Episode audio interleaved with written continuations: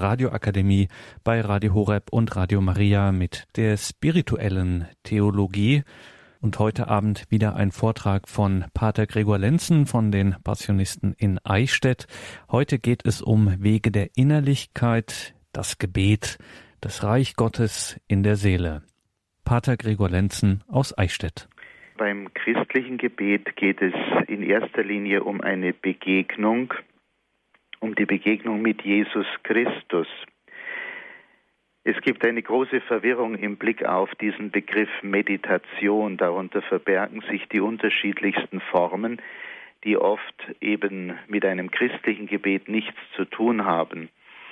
In der christlichen Tradition bedeutet Meditation oder zu Deutsch Betrachtung die unterste Stufe des sogenannten inneren Gebetes. Und äh, darum geht es uns ja auch heute in unserer Sendung eben um diesen Weg nach innen, um Innerlichkeit, wo man auf einer geistigen Ebene sich Gott naht äh, und wo es eben auch um dieses Gebet im Geist und in der Wahrheit geht, wie die Mystiker immer wieder sagen.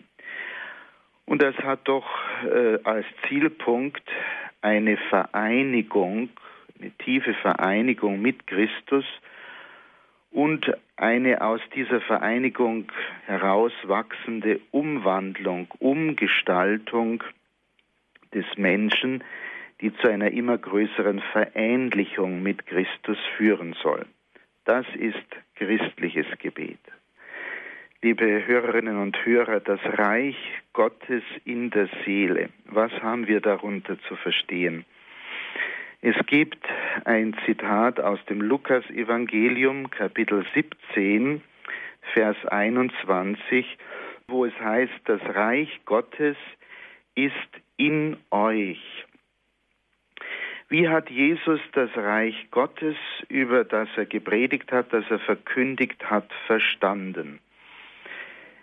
Wie gesagt, im Lukas Evangelium sagt er zu den Pharisäern, das Reich Gottes kommt nicht so, dass man es an äußeren Zeichen erkennen könnte. Man kann auch nicht sagen, seht hier ist es oder dort ist es.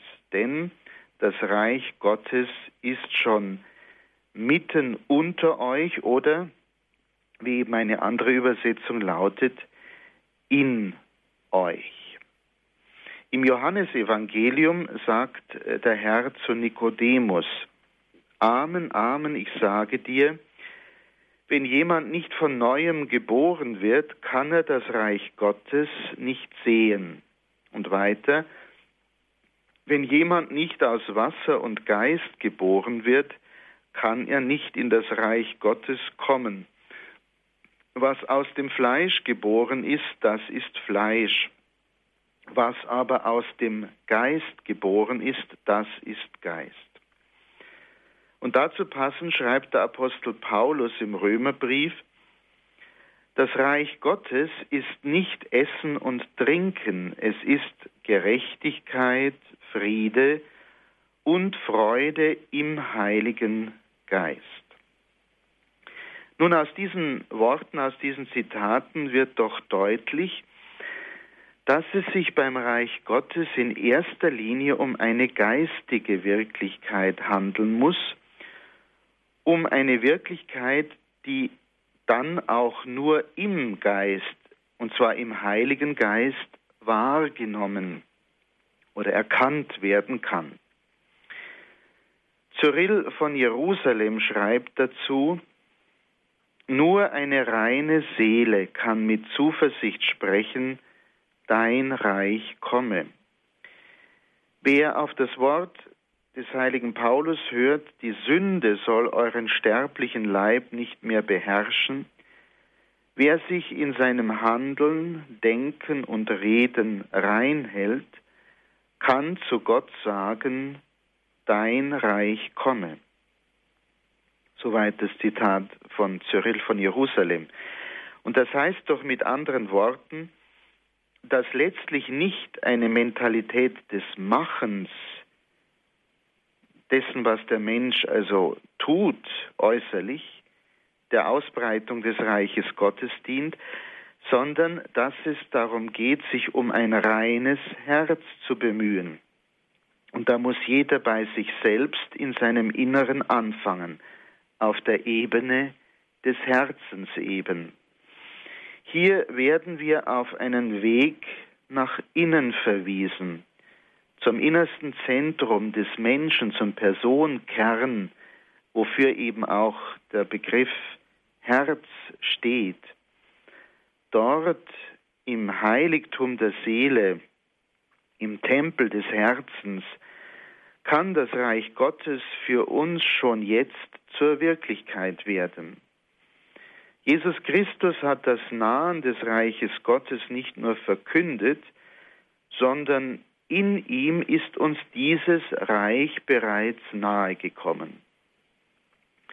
In Tod und Auferstehung Jesu Christi ist das Reich Gottes schon gekommen. Er ist praktisch das Reich Gottes. Und wenn wir in der Eucharistie Christus empfangen, in uns aufnehmen, beziehungsweise wenn er uns in sich aufnimmt, dann kommt das Reich Gottes zu uns und erfüllt unser Inneres. Und so dürfen wir dann auch das zitierte Wort Jesu im Lukas-Evangelium verstehen. Das Reich Gottes kommt nicht mit äußerem Gepränge. Man kann auch nicht sagen, hier ist es oder dort, das Reich Gottes ist in euch. Auch Cyprian schreibt, es kann auch Christus selbst das Reich Gottes sein, nachdem wir mit unserem Verlangen täglich rufen, dessen baldige Ankunft wir ungeduldig erwarten. Denn da er selbst unsere Auferstehung ist, weil wir in ihm auferstehen, so kann er auch selbst als das Reich Gottes aufgefasst werden, weil wir in ihm herrschen werden. Wenn wir also im Heiligen Geist mit Christus vereint werden und Anteil gewinnen an seinem göttlichen Leben, dann wird das Reich Gottes für uns zu einer inneren Wirklichkeit. Und so dürfen wir Heilung und Erlösung an uns erfahren. In welchem Reich der Erde wir auch äußerlich leben mögen, welche Lebensumstände uns auch umgeben mögen, wir können doch immer als Jünger dieses Gottesreiches leben. Wenn Christus der König meines Herzens und meiner Seele ist, dann lebe ich schon im Reich Gottes.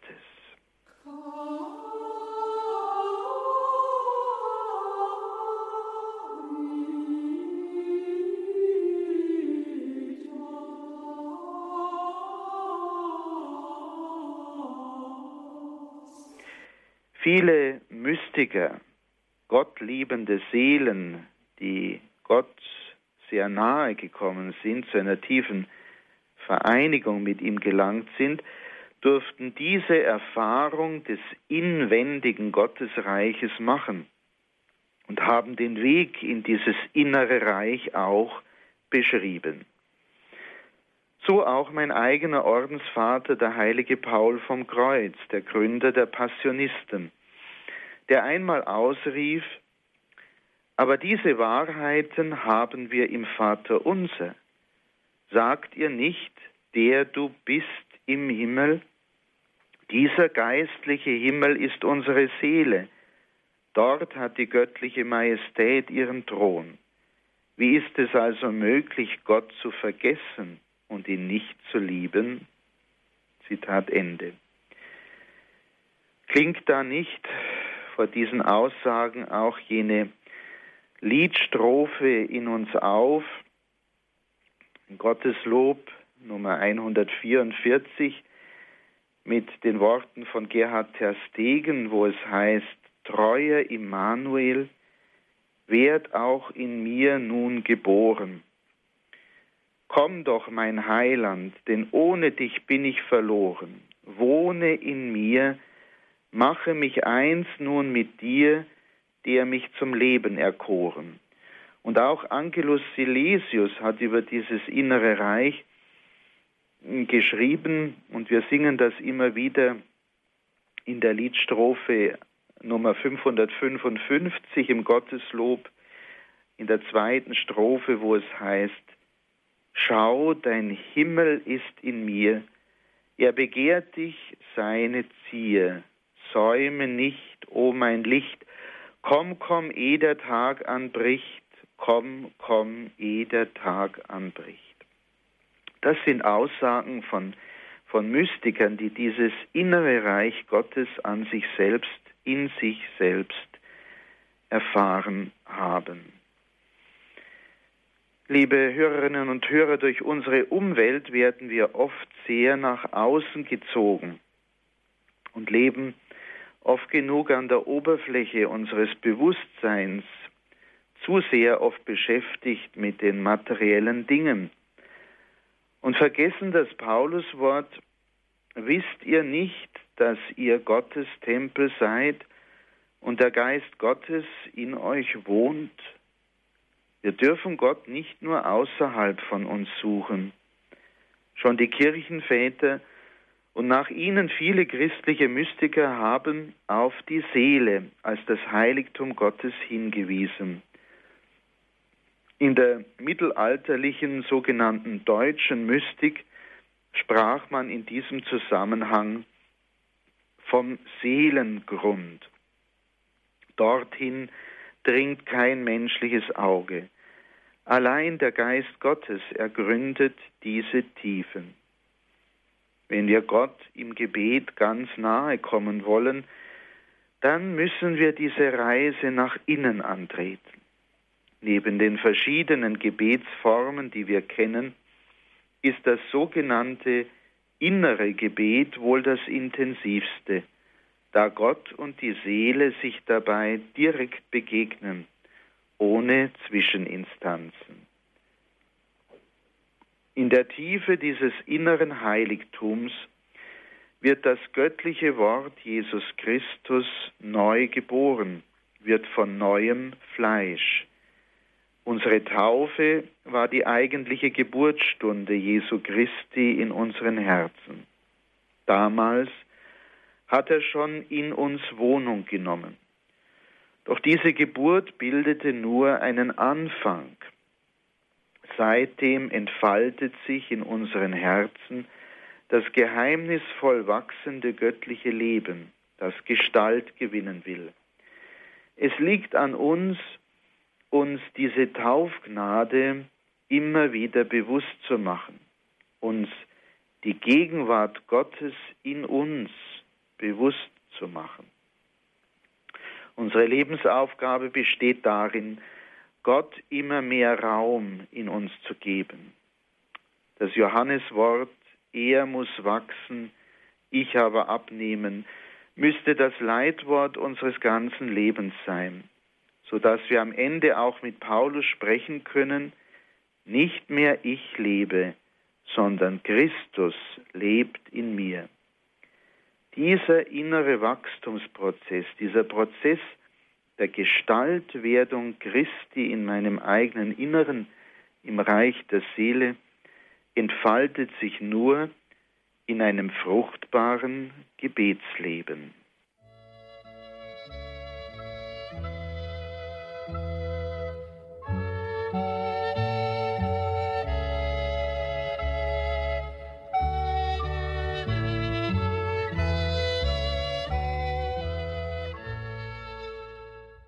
Ja, liebe Hörerinnen und Hörer, wir haben jetzt viel über diese geistliche Dimension des Reiches Gottes in der Seele gesprochen. Äh, es ist wichtig, dass wir hier auch eine klare theologische Grundlegung vornehmen für diese Sprechweise. Und diese Grundlegung gehört in den Bereich der sogenannten theologischen Anthropologie, die sich ähm, mit dem Wesen des Menschen befasst und der Bestimmung des Menschen vor Gott. Und da hinein in diesen Themenbereich gehört dann auch die Lehre von der Seele, von der Struktur oder Anatomie der Seele, wenn Sie so wollen. Dem wollen wir uns jetzt etwas zuwenden.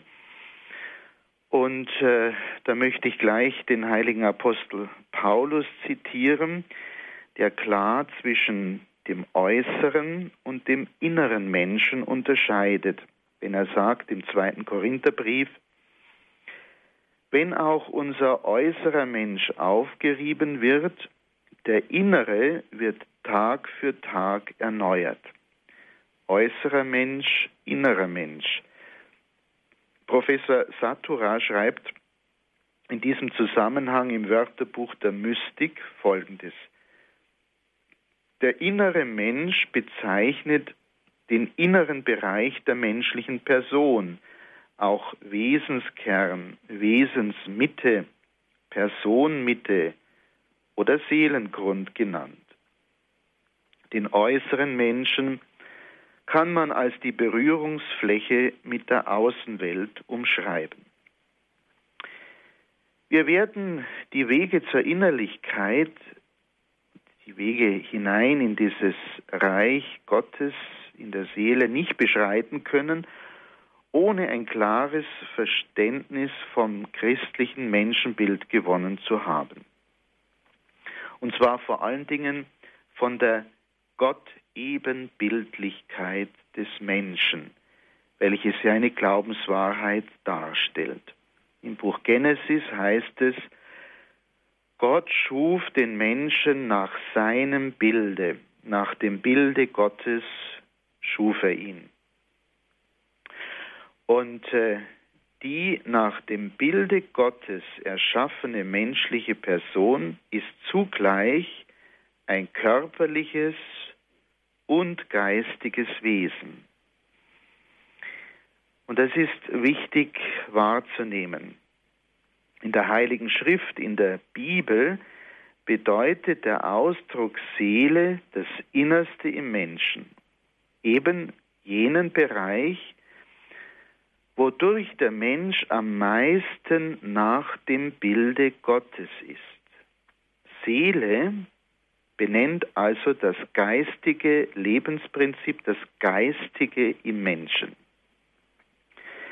Und die Kirche lehrt, dass jede Seele, jede Geistseele unmittelbar von Gott geschaffen ist und dass sie unsterblich ist. Sie geht nicht zugrunde, wenn sie sich im Tod vom Leib trennt und sie wird sich bei der Auferstehung von neuem mit dem Leib vereinigen. Der menschliche Leib wird also durch die geistige Seele beseelt. Und gerade diese geistige Seele spiegelt die Gott-Ebenbildlichkeit des Menschen am meisten wider. Darin spiegelt sich Gott am meisten wider, in der Seele. Und die menschliche Person ist dazu bestimmt, zum Tempel des Geistes Gottes zu werden. Der heilige Apostel Paulus hat diese Wahrheit immer wieder ins Wort gebracht an verschiedenen Stellen in seinen Briefen, wenn er sagt, äh, wir sind doch der Tempel des lebendigen Gottes oder denn die Liebe Gottes ist ausgegossen in unsere Herzen durch den Heiligen Geist, der uns gegeben ist. Oder an einer anderen Stelle, wenn der Geist dessen in euch wohnt, der Jesus von den Toten auferweckt hat, dann wird er, der Christus Jesus von den Toten auferweckt hat, auch euren sterblichen Leib lebendig machen durch seinen Geist, der in euch wohnt. Oder wisst ihr nicht, dass ihr Gottes Tempel seid und der Geist Gottes in euch wohnt? Wer den Tempel Gottes verdirbt, den wird Gott verderben. Denn Gottes Tempel ist heilig und der seid ihr. Und noch ein Zitat aus dem ersten Korintherbrief. Oder wisst ihr nicht, dass euer Leib ein Tempel des Heiligen Geistes ist, der in euch wohnt und den ihr von Gott habt? Also das sind alles Stellen, die vor allen Dingen auf die Einwohnung des Heiligen Geistes im Menschen hinweisen. Und mit dieser Einwohnung des Heiligen Geistes fällt auch die Einwohnung der drei göttlichen Personen überhaupt zusammen. Die Heilige Schrift sagt die Einwohnung auch vom Vater und vom Sohne aus. Also der dreifaltige Gott nimmt Wohnung im Menschen. Dies ist an uns und in uns schon einmal grundsätzlich in der Taufe geschehen.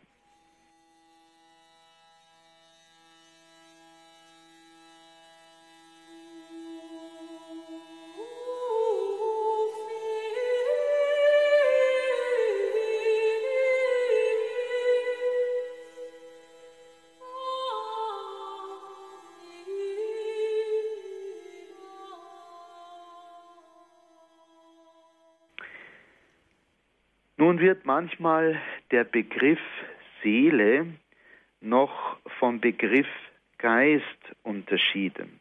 Es ist wiederum der heilige Apostel Paulus, der am Schluss des ersten Thessalonicher Briefes sagt,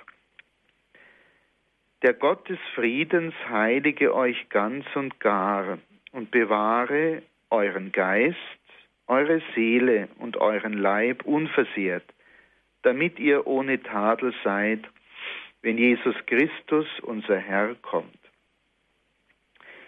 Nun ist es ein fester Glaubenssatz, dass der Mensch nur eine einzige Seele besitzt. Sie ist eben das Prinzip des geistigen und zugleich des leiblichen Lebens im Menschen.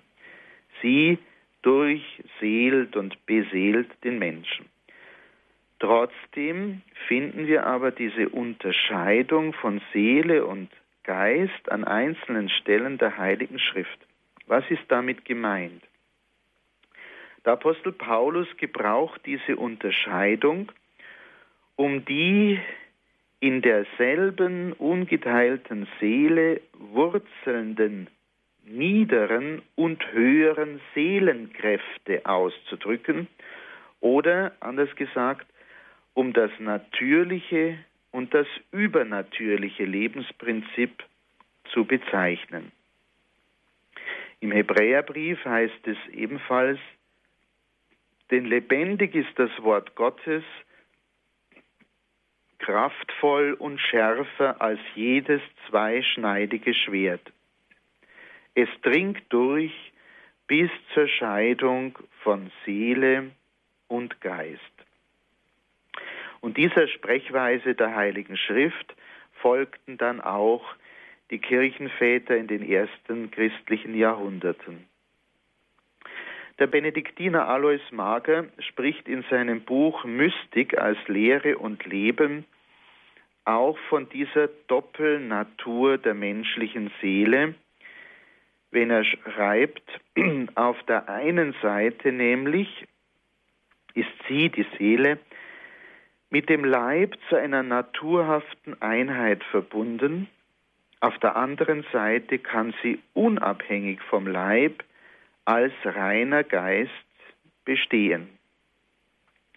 Und er spricht vom Unterschied zwischen Psyche und Pneuma, Anima und Spiritus, Seele und Geist. Oder vielleicht besser, Leibseele und Geistseele. Selbstverständlich, schreibt er, ist die Seele wesenhaft nur eine, aber sie trägt nun einmal dieses Doppelangesicht.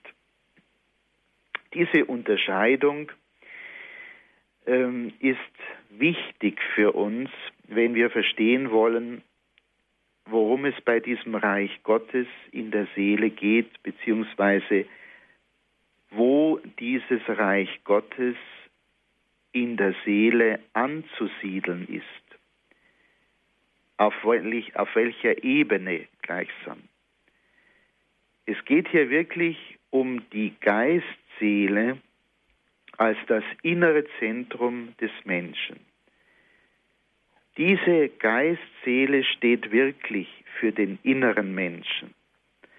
Und im Blick auf diese tiefen Schicht im Menschen, sagt der heilige Augustinus, geh nicht hinaus, kehre bei dir ein, im inneren Menschen wohnt die Wahrheit.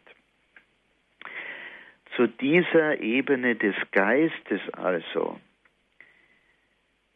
zu dieser Ebene der höheren Seelenkräfte, des übernatürlichen Lebensprinzips in der Seele gilt es also zu finden, wenn wir in dieses Reich Gottes in der Seele eintauchen wollen. Im anthropologischen Sinn stellt der innere Mensch jenen Ort dar, in dem die mystische Erfahrung lokalisiert ist, das heißt die Erfahrungserkenntnis des verborgenen Gottes, wo die Begegnung mit Gott, mit dem Wort Gottes geschieht, das nun auch in mir wieder Fleisch werden will. Wege zur Innerlichkeit zu gehen, bedeutet letztlich die Aufmerksamkeit auf diesen Ort im eigenen Inneren zu lenken. Bei der Innerlichkeit geht es darum, mit Hilfe und aus der Kraft des Heiligen Geistes, der in uns wohnt, Gott in meiner Seele zu begegnen und mit ihm eins zu werden. Der Jesuit Johannes B. Lotz schreibt im praktischen Lexikon der Spiritualität, es geht um Einkehr in sich selbst, die sich in vielen Stufen wachsender Innerlichkeit ausprägt. In dem Maße, wie der Mensch sie durchläuft, wird er in seinem ureigenen Selbst heimisch. Zugleich werden dadurch die verborgenen Geheimnisse der Schöpfung und zu innerst das Urgeheimnis, das Gott selbst ist. Zugänglich werden dadurch diese verborgenen Geheimnisse. Überall gewinnt die methodisch eingeübte Einkehr an Boden, schreibt Lotz, die sich als Meditation vollendet. Damit sind wir beim Thema des inneren Gebetes angekommen. Innerlichkeit lebt vom sogenannten inneren Gebet, das von seinem Wesen her Sammlung bedeutet und in fortschreitende, fortschreitendem Maß auf Bilder und Worte verzichtet. Inneres Schweigen verbunden mit liebender Aufmerksamkeit, führt uns immer tiefer in dieses innere Gebet. Was eben nicht selbstverständlich ist, dass wir von der Welt, äh, der äußeren Erscheinungen, der Beschäftigung mit der, mit der materiellen Welt ähm, uns in der Weise konzentrieren, sammeln, wieder einsammeln aus der Zerstreutheit, in der wir meistens, meistens leben, um zu unserem wahren Selbst zu finden und eben auf diese Ebene zu finden in unserem, in unserem tiefsten Wesen, wo wir Gott finden und wo wir uns im Grunde selbst eben wieder finden, unser wahres Selbst unsere tiefste Berufung im Blick auf Gott erkennen dürfen. Auch Papst Benedikt XVI. hat in seinem Buch Jesus von Nazareth geschrieben, in seinem ersten Buch, wir werden umso besser beten, je mehr in der Tiefe unserer Seele diese Ausrichtung auf Gott da ist. Und er spricht äh, im Zusammenhang äh, mit dem Vaterunser Gebet, diese unser ganzes Bewusstsein durch prägende Orientierung das stille Anwesensein Gottes auf dem Grund unseres Denkens, Sinnens und Seins, nennen wir das immerwährende Gebet. Sie ist letztlich auch das, was wir mit Gottes Liebe meinen. Und äh, er spricht von diesem eigentlichen Gebet, das stille innere Mitsein mit Gott. Das sind alles unterschiedliche Ausdrücke für eine, eine Wirklichkeit. Denn, schreibt Papst Benedikt, aus eigenem wissen wir Menschen nicht, wie wir in rechter Weise beten sollen. Er zitiert hier den Römerbrief. Er gibt uns selbst die Gebetsworte vor und lehrt uns beten, schenkt uns in den von ihm kommenden Gebetsworten uns auf den Weg zu ihm zu machen. Und dieses äh, Seufzen des Geistes, äh, von dem ja in diesem Zitat aus dem Römerbrief dann auch die Rede ist, das ähm, entsteht eben auf dieser tiefsten Ebene im Menschen, wo der Geist selber für uns eintritt, mit Worten, die wir nicht, äh, mit, mit einem Seufzen, das wir nicht in Worte fassen können und auch nicht fassen brauchen, denn es geht einfach darum, hier den Geist sprechen zu lassen. Das waren noch Zitate aus dem Jesusbuch von Papst Benedikt im Blick auf diese tiefen Schicht im Menschen.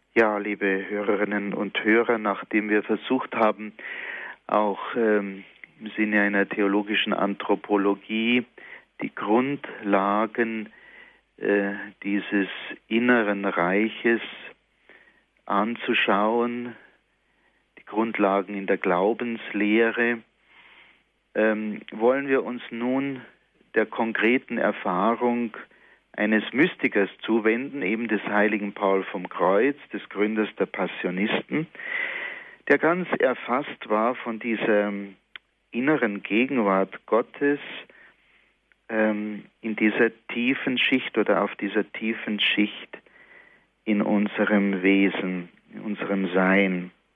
Und er hat als wahrer Mystiker dafür auch äh, eine bildhafte Sprache gefunden, durch die er seine eigenen Erfahrungen ausgedrückt hat und wo er gerade anderen, die sich an ihn gewandt haben, als Seelenführer, immer wieder Wege gewiesen hat in dieses innere Zentrum hinein.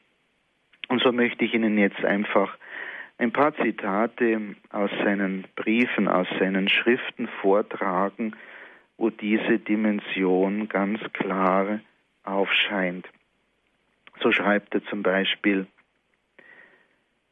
Daher möchte ich, dass sie sich oft in ihr Inneres versenken und sich dort mit lebendigem Glauben im Schoß Gottes wie ein Kind ausruhen. Und dies im heiligen Schweigen des Glaubens und der Liebe. Jedes Mal, wenn sich ihre Seele ganz und gar in Gott sammelt, und sich so im inneren Tempel ihres Geistes befindet, ersteht sie zu einem neuen Leben der Liebe im göttlichen Wort Christus Jesus. Oder ein anderes Briefzitat von ihm. Erwarten Sie, ohne übereilt zu sein, das, was Gott fügt und merzen Sie alles aus, was von außen kommt, damit es nicht ein Hindernis ist für das göttliche Wirken, das innerhalb des innersten Kämmerchens vor sich geht. Dort, wo keine Kreatur Eingang findet, weder Engel noch Mensch, wo einzig und allein Gott seine Wohnstatt hat, in jenem Innersten, das heißt Wesen, Geist oder Heiligtum der Seele. Unser Stifter hat verschiedenste Ausdrücke für dieses innere Reich Gottes gesagt. Er spricht vom inneren Tempel des Geistes oder hier im eben zitierten Text vom innersten Kämmerchen.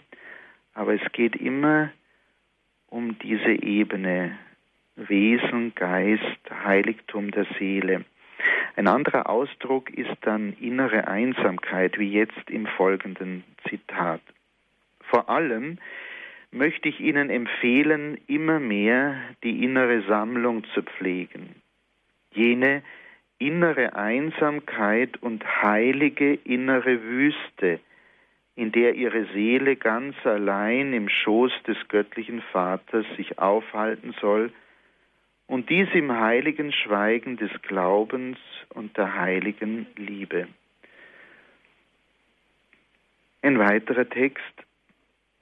Halten Sie Ihr Inneres frei von allen Vorstellungsbildern der Geschöpfe. Bemühen Sie sich um eine große innere Entblößtheit und Armut des Geistes. Bleiben Sie in wahrer innerer Einsamkeit im Grund oder Wesen des Geistes, was dasselbe ist, wie wenn man sagen würde, im Tempel der Seele. In einem weiteren Brief schreibt er, Bleiben Sie im inneren Kämmerchen und beten Sie den Allhöchsten an im Geist und in der Wahrheit. Treten Sie ein in jene grenzenlose Einsamkeit, das heißt in den Grund und in das Zentrum der Seele. Dort versenken sie sich ganz und gar in jenes unendliche Gut. Treten Sie hier ein, aber treten Sie ein ganz begleitet mit den heiligsten Peinen des göttlichen Bräutigams. All das ist ein Werk des Glaubens und der Liebe. In dieser göttlichen Einsamkeit müssen sie ganz untergehen. Lieben und schweigen sie, schweigen und lieben sie. O Schweigen, o heiliges Schweigen des Glaubens und der heiligen Liebe. Ein anderer Text macht deutlich, wie wir inmitten aller Ablenkungen, Beschäftigungen und Zerstreuungen doch in diesem innersten Zentrum mit Gott vereinigt bleiben können. So schreibt Paul vom Kreuz, und wenn die Mücken der Zerstreuungen in ihrem Geist herumflattern, dann unternehmen sie nichts anderes, als in ihnen auf friedliche Weise den Glauben an die göttliche Gegenwart zu verlebendigen. Begleiten Sie diese Verlebendigung des Glaubens mit einem Aufblick der Liebe. Doch dies soll ohne die geringste Anstrengung der Sinne geschehen, mit der Spitze Ihres Geistes. Zum Beispiel kann man sprechen, O Vater, o unendliche Güte, dies genügt und ist auch schon zu viel. Bleiben Sie auf diese Weise weiterhin ganz in Gott verborgen, in liebender Aufmerksamkeit. Bleiben Sie in der heiligen inneren Wüste Ihres Geistes. Auf diese Weise wird Ihre Seele zu einem gottförmigen Leben im göttlichen Wort, dem gütigen Jesus, wiedergeboren werden. Ein anderes Zitat ist, verbleiben Sie in Ihrem Innern, schließen Sie die Pforten Ihrer Sinne vor allen Geschöpfen, bleiben Sie in Ihrem Nichts und lassen Sie dieses Ihr schreckliches Nichts sich verlieren im unendlichen Alles, das Gott ist. Machen Sie sich die heiligsten Leiden des Bräutigams zu eigen und treten Sie ein in jene heilige, innere Wüste, immer mit Festtagskleidern angetan. Wissen Sie auf welche Weise? Ich meine hier bekleidet mit Jesus und ganz und gar durchdrungen von seinen Leiden. Dies alles vollzieht sich in reinem Glauben ohne Vorstellungsbilder. Als letztes Zitat bringe ich noch folgenden Text, wo unser Stifter Paul vom Kreuz noch einmal ein, einen anderen Begriff für dieses Reich Gottes in der Seele, für diese tiefen Schicht im Menschen bringt. Und zwar schreibt er folgendes. Von daher hegt der Ärmste, der diesen Brief schreibt, den innigen Wunsch, dass in diesem frommen Haus eine solche Andacht zum heiligsten Leiden Jesu immer gut verwurzelt bleibe und dass kein Tag vorbeigeht, ohne dass man ein Geheimnis wenigstens eine Viertelstunde lang betrachtet. Dieses Geheimnis bewahrt man den ganzen Tag über in der inneren Kapelle des Herzens. Oft wird man dann inmitten der Beschäftigungen mit dem Auge des Geistes in dieser inneren Kapelle den guten Jesus vor Augen haben, den man in jenem Geheimnis betrachtet hat. So wird es nach und nach an jedem einzelnen Tag geschehen. In solchen Aufblicken des Geistes und des Glaubens werden dann in der inneren Kapelle Regungen der Liebe zu Gott wach, die sie zum Beispiel sprechen lassen, ein Gott, der Blut schwitzt und das für mich, o Liebe, unendliche Liebe, ein Gott, der gegeißelt wird und das für mich, o Herz innige Liebe, wann werde ich ganz und gar vor Liebe verbrennen? Diese Regungen der Liebe bereichern die Seele mit den Schätzen des Lebens und der Gnade.